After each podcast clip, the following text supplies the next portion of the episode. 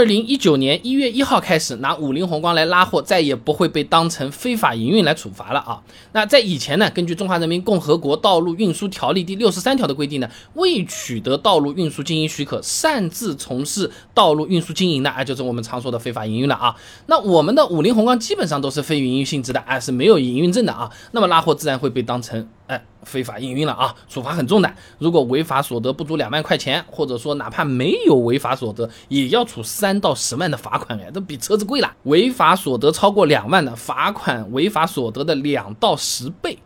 但那个时候啊，如果是什么替自己家里拉点东西啊，那一般是不会被当成非法营运来进行处罚的啊。那参考的呢是浙江省道路运输管理条例的第六十五条规定啊，仅为企业、事业单位、职工或者个体运输经营。者本人生活服务的客运货运车辆是不属于道路运输营运车辆的啊。陕西省道路运输管理条例第三条上面有讲过啊，这道路运输经营是以盈利为目的，呃，利用客运机动车和货运机动车为社会公众。提供道路运输服务的行为，哎，仅为本单位和本人服务的道路运输活动是不适用于本条例的啊。虽然都是地方法规啊，但大多数的城市基本上也是这么做的啊。但自从二零一九年一月一号开始，哪怕你是用五菱宏光帮别人拉货赚钱，也不算非法营运了啊。那参考中华人民共和国交通运输部发布的《交通运输部办公厅关于取消总质量四点五吨及以下普通货运车辆道路运输证和驾驶员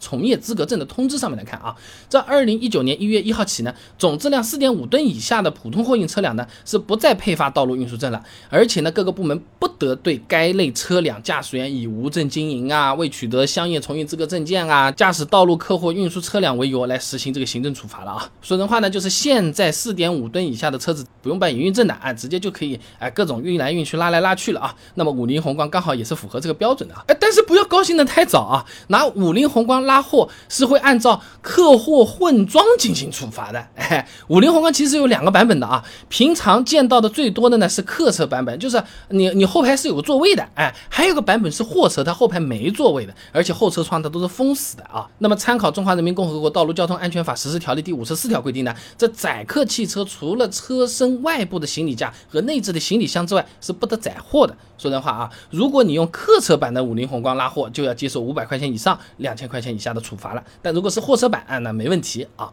那还有个需要注意的呢，是你用客车版的五菱宏光，还把后排座椅给拆掉了拉货。追加处罚，哎，你不是说没有了就行了啊？那么参考《中华人民共和国道路交通安全法》第十六条规定，任何单位或者个人不得擅自改变机动车已登记的结构、构造或者是特征。那你拆座椅就包含在刚才说的里面了，抓到了就是责令恢复原状，并处以警告或者是五百块钱以下的罚款啊。总而言之呢，买五菱宏光拉货呢，现在已经不会被当成非法营运来处罚了。但是如果客车版的五菱宏光用来拉货，哎，很有可能会按照客货混装进行处罚。如果后排座椅拆掉拉货，哎，额外还加了个非法改装进行处罚啊！好了，今天的视频呢就先做到这里了。如果你觉得还有些帮助的话，还请点我的头像关注、点赞、转发给你的朋友，哎，这个动力来源嘛，支持一下啊！而且这样你每天就能收到一段超过六十秒的汽车使用小干货了。备胎说车，我们明天接着聊。